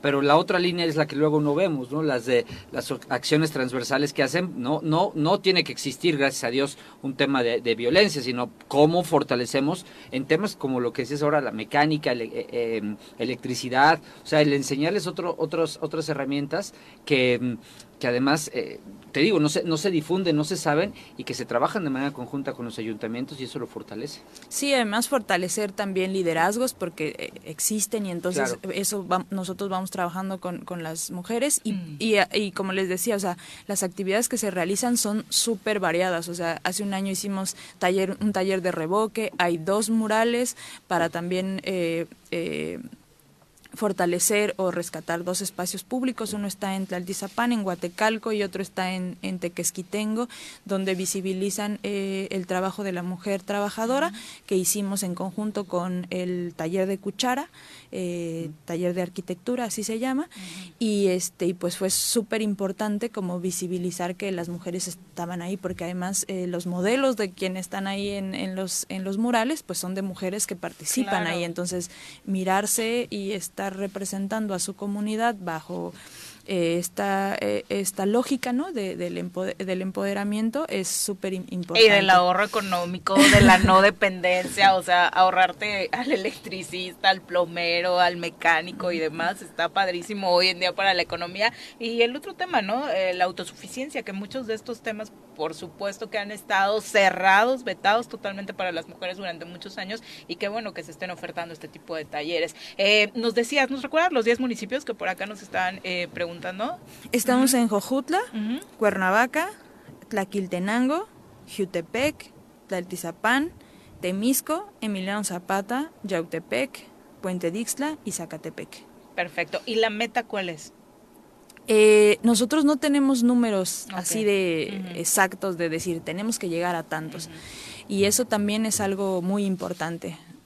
Puede ser que sea una, una navaja de doble filo, ¿no? Porque como no tenemos, podemos, pero eh, yo la verdad es que a todas las personas que están allá, que hacen el trabajo, esas tres, eh, tres perfiles que están dentro de los EMs, que es una asesora, una facilitadora y, un, y una promotora que están allá todos los días en territorio, son personas que la verdad mis respetos para su trabajo, es un, trabajo profesional y que incrementan los números todo el tiempo y que están buscando todo el tiempo de estar dando un servicio a las mujeres. No existe como necesitamos llegar a tanto, ¿no? Pero creemos que si a un mes que estamos logrando 50 grupos de mujeres, creemos que podemos incrementar esta red de mujeres a máximo, ¿no? Y a estar... Eh, creo que lo más importante no es como llegar a dos mil mujeres, tres mil mujeres en el mes, sino generar procesos, procesos que se vayan consolidando a una, a una red de mujeres que, que pueda permitir como todas estas, estas cuestiones, ¿no? De intercambio de saberes, intercambio de, de talleres, de, de, de, rescate público, que de repente podamos decir, este es el espacio que nosotros creamos con, con un proyecto, este, que, que vamos a seguir este, colaborando, o ahí está el mural, o están acciones muy concretas, muy concretas. Y que luego sabemos que, digo, en los municipios saben perfectamente que en muchos de los comités de obra para decidir exactamente qué obras o para proponer son las mujeres, ¿no? Quienes precisamente están en el entorno, eh, con un entorno más familiarizado en la comunidad y por supuesto tienen más claro qué es lo que se necesita, en dónde se necesita invertir. Pues muchísimas gracias por acompañarnos. ¿Algún número telefónico para Muchas gracias. que la gente pueda pedir informes? En este, este tema? De verdad que, que, son 10, son 10 y cada uno tiene su número telefónico. Los invitamos a, las redes sociales, a visitar nuestras redes sociales o también podríamos dejarle nuestro directorio. Ahí vienen los, los números telefónicos para que se puedan contactar con las compañeras y poder hacer un trabajo colaborativo, tanto mujeres como eh, los actores, actoras estratégicas que quieran incluirse al trabajo, bien, son bienvenidas. Muchas gracias por acompañarnos. Muchas gracias. Muy buenos días. Son las 8.33, Paco, también te tenemos que despedir. Ya, vamos a trabajar un ratito, Viri. Disculpen, el próximo lunes ya vengo. La vieja política sí trabaja. La vieja política nos vamos del programa temprano porque tenemos que perseguir la chuleta jóvenes políticos. Ya. porque les pagan. Muy buenos días, Paco. Gracias, por acompañarnos. Son las 8.33, tenemos pausa, volvemos. 38 de la mañana, gracias por continuar con nosotros. Dani García, ¿cómo te va? Muy buenos días. Buenos días, Viri, qué gusto. Ya este me tocó salir de banca y ya me, metieron aquí a la alineación, entonces sale sale Paco Santillán. entra, Daniel García. A la hora, mi Viri. Buenos días. Miri Lira, un abrazo, dice? buenos días, gran inicio de semana para todos. Siempre les escucho, aunque no siempre puedo saludarlos. La verdad es que coincido con Paco, la polarización no abona a la democracia y la mayoría de los jóvenes políticos traen prácticas de la vieja política, porque la mayoría tiene escuela de sus padres pertenecientes a esa vieja política. Eh, ese es el, el, punto en torno a lo que promueve la diputada Gordillo. Por eso decía, más allá de un debate entre Paco y Andy, por ser Paco y Andy, era en torno a que a todos nos quedara como claro el concepto de qué defiende la vieja política, qué defiende la nueva política y la gran pregunta, ¿realmente hay diferencia? No, es que, no sé si, en hay diferencia. Es lo mismo, lo único que cambia son las caras, pero en esencia todos persiguen el mismo fin y todos manejan el mismo modelo. Lo único que cambian son las caras. Y podrán venir más legislaturas, más alcaldes y seguimos viendo los mismos vicios en cada uno de ellos, porque bien lo decía Paco, o sea, el nivel eh, de debate, el nivel de iniciativa, los propios resultados, cómo transparentan las cosas, cada vez es eh, peor de una legislatura a la otra. Entonces, como que ganas de hacer las cosas diferente, como diferentes eh, formas, en el caso, por ejemplo, de los municipios que son los menos transparentes, ¿no? Incluso vemos que eh, pues eh, hay caras nuevas, pero con prácticas completamente viejas. Que como decía Paco también, les dura un trienio, porque Les lo dura hacen el trienio, tan mal que bye, ¿no? Son flor de un día, Será dijera de mi pueblo, flor de un día. debate. 8 con 40, vamos con nuestra querida nutrióloga. Piensa en un futuro sano. Tú también puedes tener una mejor calidad de vida. Conoce cómo llevar una alimentación saludable con los productos naturales y orgánicos que la doctora Mónica Novielo de Punto Sano tiene para ti en el choro. Doctora, ¿cómo te va? Muy buenos Muy días. buenos días. Vamos a hacer un Doctora, cambio drástico de tema, ¿verdad? Dice que da hábito alimenticio. bueno, pues hoy vamos a hablar Para que del- los de la vieja política duren mucho. duren mucho, ¿verdad? Pues hoy vamos a hablar del potasio. El- Ándale. El potasio es un mineral que necesitamos grandes cantidades. Es un macro mineral, porque también hay micro, ¿no? Por ejemplo, de potasio necesitamos, depende de la edad, la actividad, pero como 3 gramos al día en promedio. Y por ejemplo, de cromo necesitamos 200 microgramos, o sea, vean la diferencia, ¿no? Entonces es un mineral que necesitamos mucho, ¿no? Claro. Entonces, eh, ¿para qué nos sirve el potasio? El potasio sirve para muchas cosas y lo bueno es que está en muchos alimentos, ¿no? Ok. Eh, nosotros en las células tenemos, adentro de la célula, en el agua, tenemos mucho potasio y afuera tenemos sodio. Y están haciendo como un constante intercambio, ¿no? A veces necesitamos sacar potasio de la célula, meter sodio. Sodio. Entonces todo el tiempo están como en este, trabajan juntos, son como el yin y el yang, hagan de cuenta, ¿no? Entonces, eh, juntos tienen muchas funciones. Por ejemplo, eh, ayudan mucho al corazón, porque lo que hacen, el, sobre todo el potasio, ayuda a mandar los impulsos nerviosos hacia los músculos, ¿no? Entonces, para que un músculo se contraiga, necesita del potasio. Por eso siempre que te da un calambre te dicen, te falta. Te Está falta potasio, potasio. pero no, eh, los calambres no solo son por falta de potasio. Fíjese, falsas creencias. Ajá, puede ser. En, y en la gran mayoría de los casos de calambre, sobre todo en los pies y esto que se te hace el pie como así como tieso, Claro. puede ser más falta de magnesio que de potasio. Ah. Y hay una gran falta de magnesio en la población en general porque el estrés se lleva el magnesio. Entonces sí, en la mayoría de los casos, calambres en los pies, falta de, de magnesio, porque el magnesio también hace esto mismo que hace el potasio de mandar estos impulsos nerviosos hacia las extremidades, ¿no? Una falta de potasio más viene como una especie de contracción de las... ¿No han visto esa gente que se les tuercen como las manitas o así? No sé si lo habían visto alguna vez. ¿Tipo artritis? No, no, no, como en, en algún momento que, que les da como un calambre, pero se Ah, tuercen las ok, manos. no, no es momentáneo. Eso es más indicio de, de falta de potasio. Aunque también un calambre en una pierna también podría ser falta de potasio, pero es menos común, ¿no? Porque no es tanta la deficiencia que puede haber.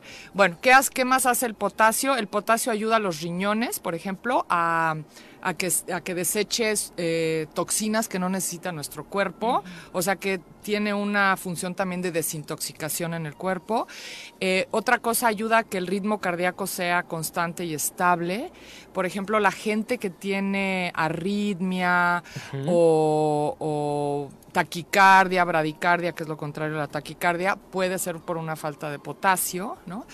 Eh, ayuda a mandar oxígeno al cerebro también, ¿no? Entonces... Ya eh, ven cómo si lo necesita la vieja política. Sí, hay que No, oxigenar que el cerebro un arriba. poquito más, ¿verdad? bueno, entonces, eh, ¿a quiénes les puede faltar potasio, no? ¿Y cuáles son las señales de falta de potasio? La gente que toma diuretas... Ah, otra cosa que hace es regular la presión arterial. ¿No? Entonces hay gente O que sea, está en todo el potasio. Sí, es, tiene Pero muchas. es y estoy hablando de las más importantes porque Claro. tiene muchas más, Porque ¿no? este de la presión es uno de los males que ahora Que está todo creciendo muchísimo. claro. Muchísimo, hay mucha Y cada gente vez más gente hipertensa, joven. Más gente joven. Gente Yo joven, he ¿eh? tenido Sí. pacientes de veintitantos años Ya que con llegan con, con hipertensión. Sí, es muy triste, ¿no?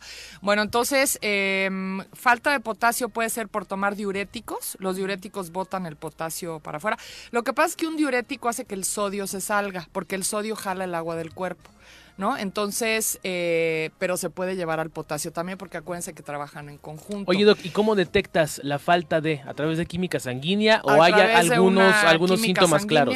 O también por una, un- te puedes hacer un análisis de electrolitos y ahí te sale, ahí sale. el potasio. Sí. Síntomas claros. Pues síntomas puede ser eh, lo de los calambres, sobre todo en, en- más en manos, ¿no? Eh, confusión mental. Ah, también eso. También porque acuérdate que oxigena el cerebro, entonces si no te lo está oxigenando bien, pues hay Se te confusión van las de mental. Heidi al monte. Ahí este también puede haber falta de memoria por una falta de potasio y con los años, acuérdense que siempre después de los 50 como que hay cosas que se nos empiezan a bajar y hay que tener como más cuidado, ¿no? La gente mayor tiende a que le falten más cosas, ¿no? Eh, la gente que toma también cortisona, medicamentos con cortisona, también baja el potasio. ¿Que son diabéticos, doctora? No, a los, dia- Sí. la- los diabéticos también tienden a tener falta de potasio. potasio. Sí, mira, qué bueno que lo mencionas, porque el potasio, otra de sus funciones es que hace, el hígado es un gran almacén de, de glucosa, pero en forma de glucógeno, y lo que hace el potasio es ayudar a reconvertirlo en glucosa para tener energía. Entonces, si hay falta de potasio, no está haciendo esta conversión y también puede eh, eh, tener problemas de azúcar la gente, ¿no? Pero sí los diabéticos tienden a que les falte potasio. Es como una... Entonces, siempre una persona que es diabética tiene que checarse el potasio, es muy recomendable, ¿no? También algunos antibióticos, sobre todo como la penicilina o los derivados, pueden bajar el potasio. Entonces, personas que tomen, no, la cortisona la mandan para otras cosas, es, Ajá, eh, es que no puede ser para, para, por ejemplo, la gente con artritis que decías, les mandan Cortisona. usualmente Ah, dermatitis, cortisona, ¿no? Yo la dermatitis, eh, la gente que toma antihistamínicos con cortisona, por ejemplo, desloratadina, que es- a veces se la pasan tomando antihistamínicos, pueden tener llegar a una falta de potasio, ¿no? Eh, eh, también la falta de memoria es otro síntoma ¿eh? de falta de potasio. Gente que no come verduras y frutas suficientes, también puedes, porque ahí es donde están justamente, en las frutas y en las verduras es lo que más contiene potasio. Y hay gente que no come nada de eso. Entonces eso puede ser este... Es increíble cómo pues te- alucinan, te- ¿verdad? Los sí, vegetales. Sí, es que les digo que hay que prepararlos sabrosos, si no, pues guácala, Claro. ¿no? O sea, si te comes una lechuga sin nada, pues a nadie le gusta. Claro. Pero ponle un buen aderezo y se vuelve rica, ¿no? Eh, bueno, también las personas con insuficiencia renal, el, potasio se elimina a través de los riñones y en menor grado del sudor. Entonces, gente que suda en exceso también puede tener una falta de potasio y la gente que tiene insuficiencia renal puede no estar eliminando bien el potasio. Entonces ahí puede haber al contrario una toxicidad de potasio. El potasio es muy difícil que haya un exceso y que haya síntomas por eso, pero la gente con insuficiencia renal lo puede llegar a tener y los síntomas pueden ser problemas cardíacos y mucha confusión mental también, ¿no? Entonces también las personas con insuficiencia renal hay que tener cuidado de tomar, de no tomar el potasio en exceso porque no lo pueden excretar, no lo pueden sacar, Sacar. del cuerpo, ¿no? Ok, entonces Perfecto, entonces si quieres detectar, si tienes duda o demás, la química sanguínea o la de electrolitos. electrolitos para saber cómo está el potasio, ¿Y ¿no? Sobre todo si hay alguno de estos síntomas, ¿no? Porque bueno, si estás sano y no tienes síntomas, pues ¿para qué quieres saber Sí, eso, para no? despejar dudas respecto Ajá. al malestar que estés teniendo de estos que acabas de mencionar. ¿no? Exacto. Y, y bueno, y lo que recomiendo es siempre incluir frutas y verduras. Ahora hay una confusión ahí porque se cree que solo el plátano, El plátano, tiene... exacto, porque en la escuela eso nos han dicho, que el plátano, el plátano es el líder tiene del el- el potasio. ¿no? Y bueno, y si El no te aguacate gusta también, el potasio, Y el aguacate, el aguacate tiene también, potasio. Pero es que volvemos a lo de los calambres, ¿no? Te da un calambre, comete un plátano. Sí, y luego siguen con los calambres sí, aunque claro. se comen el plátano, ¿no? Sí. Sí, un, un 100 gramos de plátano, por ejemplo, tiene como 350 miligramos de, de potasio. Y, por ejemplo, 100 gramos de espinaca tiene más, tiene como O 450. sea, hablamos de plátano, aguacate, espinaca, papas, jitomate. Papas, A Popeye no le hacía falta potasio. No, claro que Se no. pasaba de y pueden potasio. ser crudas o cocidas, porque en realidad el, el cocer las verduras no les quita el El potasio. nutriente, Sí, claro. no.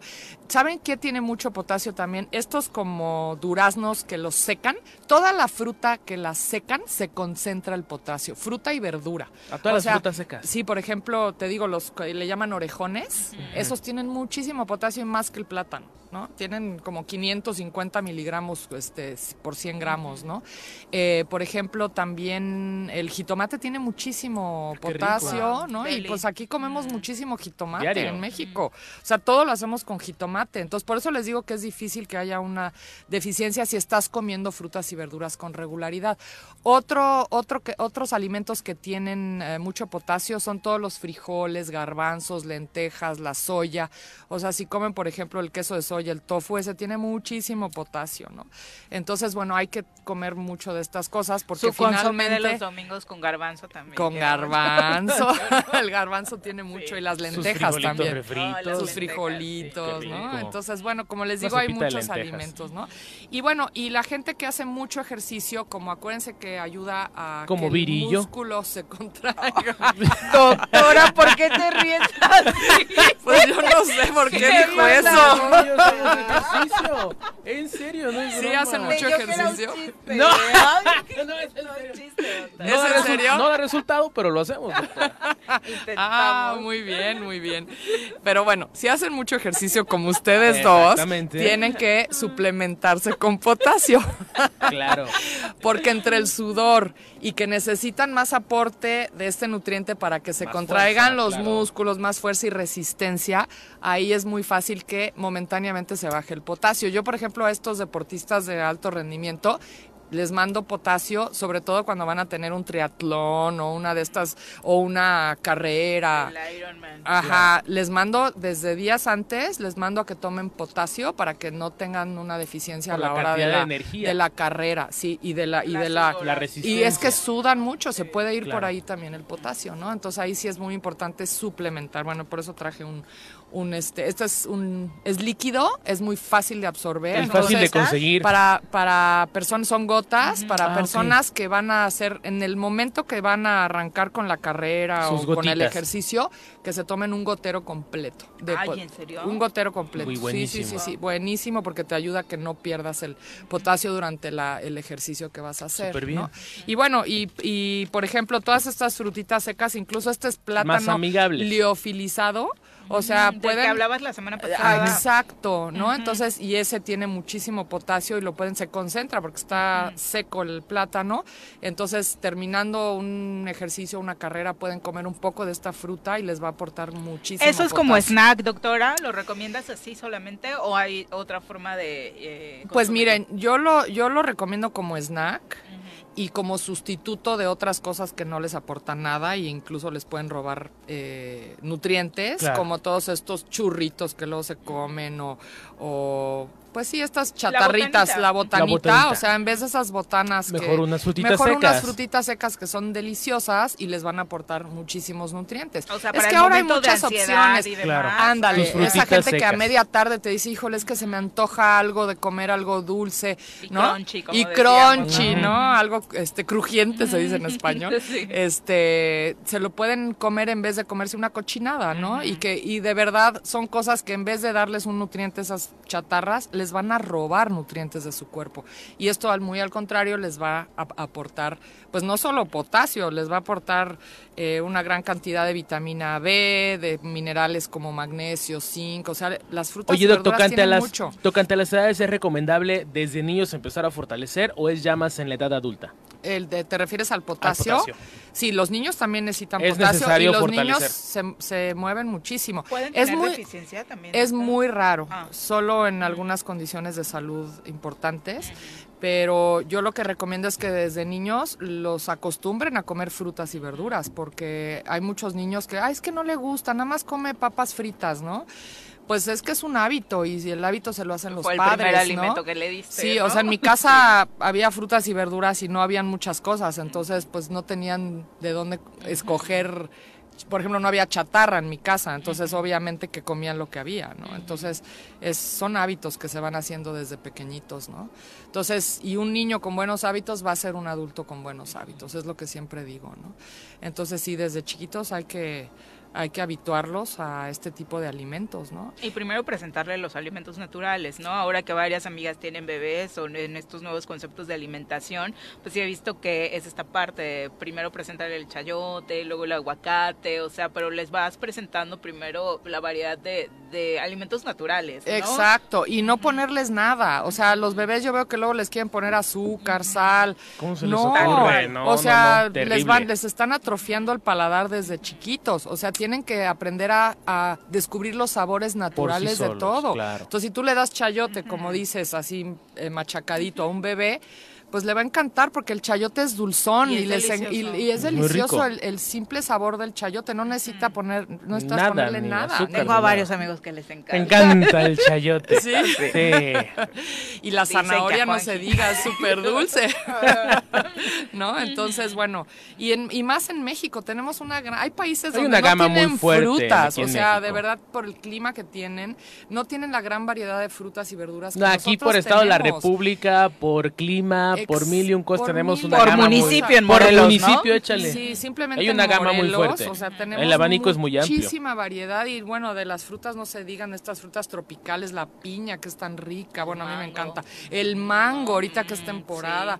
O sea, ¿qué más necesita un niño? O sea, son cosas deliciosas en vez de que estén comiendo, pues no sé, pues chatarras, ¿no? O sea, papitas y churritos y... Y eso, en el tema del eh, poder adquisitivo, ni siquiera es pretexto muy caro, eso, claro. ¿no? O sea, lo que te cuesta una fruta es mucho menor a lo que te puede costar Y- una bolsa de papitas. Y como ¿no? decía Jorge el otro día, es una inversión. O sea, el Claro. que te comas un mango en vez de una chatarra, pues estás invirtiendo en la salud de tu cuerpo, aunque te salga un poquito hijos. más caro. Y de tus hijos. Que es lo más principal, ¿no? Sí, sí, el otro día mis hijos se acordaban de que los llevaba yo a una clase de gimnasia olímpica y una vez al mes les dejaba comer una bolsa de sabritas de las que no tienen nada. O sea, esa era su como su, travesura, pero era una vez al mes, ¿no? O sea, el resto les llevaba yo una botana saludable para que cuando salieran de hacer ejercicio comieran algo sano y rico, ¿no?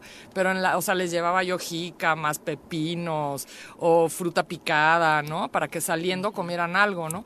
Pero una vez al mes les daba yo chance de una chatarra, ¿no? O sea, y siguen, o sea, mis hijos ya están grandes y tienen muy buenos hábitos hasta ahora, ¿no? Entonces, les digo, eso se forma, ¿no? No, no, no. No es de okis, no es de gratis. No es ya claro. gratis. Es lo parte de la que- formación. Es parte de la formación. Sí, son hábitos, ¿no? O sea, si un fin de semana te comes una pizza, si una vez al mes te cruzas, No no, hay otra cosa, la hamburguesa, ok, pero lo que vas haciendo la mayor cantidad de veces, obviamente, es en lo que nos vamos a convertir. Sí, porque otra cosa que se me olvidó decirles que baja el potasio, regresando al potasio, es una cantidad excesiva de azúcar.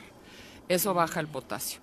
Y hay gente que dice, yo no como azúcar, pero comen galletas, com- toman refrescos, eh, comen pasteles, pan dulce. Todo eso tiene cantidades industriales de azúcar. Claro. O sea, una galleta, a veces el primer ingrediente que viene es azúcar, quiere decir que es lo que más trae. Entonces, cuiden mucho, bueno, yo he hablado muchísimo de los efectos nocivos del azúcar, pero también baja el potasio en este tema, ¿no? Entonces, sí tengan mucho cuidado y los niños no los acostumbren a comer cosas con azúcar.